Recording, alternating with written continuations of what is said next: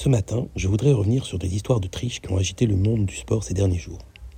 Je vous ai parlé lors de mon dernier billet du scandale qui anime le traditionnellement feutré univers des échecs, avec les accusations portées par le numéro 1 mondial, le norvégien Magnus Carlsen, à l'encontre de la nouvelle vedette américaine, Hans Niemann, celui qui réussit des parties avec des coups que seul un ordinateur pourrait choisir.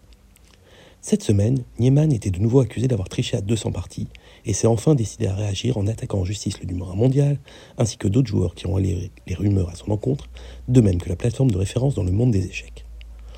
Autre domaine frappé cette semaine par la triche, le tennis, avec la suspension de la Roumaine Simona Alep. L'ancienne numéro 1 mondial a été suspendue pour dopage à titre provisoire par l'agence d'intégrité du tennis. En effet, la roumaine a été contrôlée positive à une substance interdite lors de l'US Open, une substance qui favorise la production d'EPO. À l'annonce de sa suspension provisoire, qui lui interdit de prendre part ou d'assister à toute compétition officielle, l'ancienne vainqueur de Roland Garros a immédiatement nié cette dopée et une vaste campagne de communication, passant de son ex-mari au ministre des Sports, a été lancée pour sauver son honneur. Troisième discipline sportive perturbée cette semaine par des affaires de fraude, la Formule 1.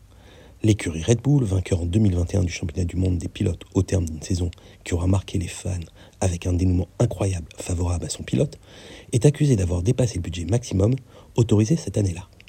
Il faut savoir qu'en Formule 1, pour assurer un certain niveau d'égalité des chances entre les écuries, un budget maximal est imposé à tous les participants. Et donc, Red Bull est accusé d'avoir dépassé le montant autorisé et négocie avec la Fédération internationale le niveau de sanction qu'elle subira en conséquence.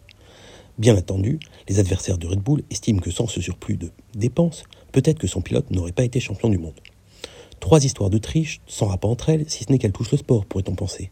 Oui, tout à fait, trois histoires en forme de rappel utile, à l'heure où d'aucuns semblent attendre du sport, de ses pratiques, de ses acteurs, une exemplarité qu'ils oublient pour toute autre activité humaine, tout autant frappée par des magouilles ou des fraudes. Le sport n'est pas bon en soi, n'a aucune responsabilité en soi. Il ne dépend que de ce que nous en faisons, comment nous le pratiquons, comment nous le faisons vivre.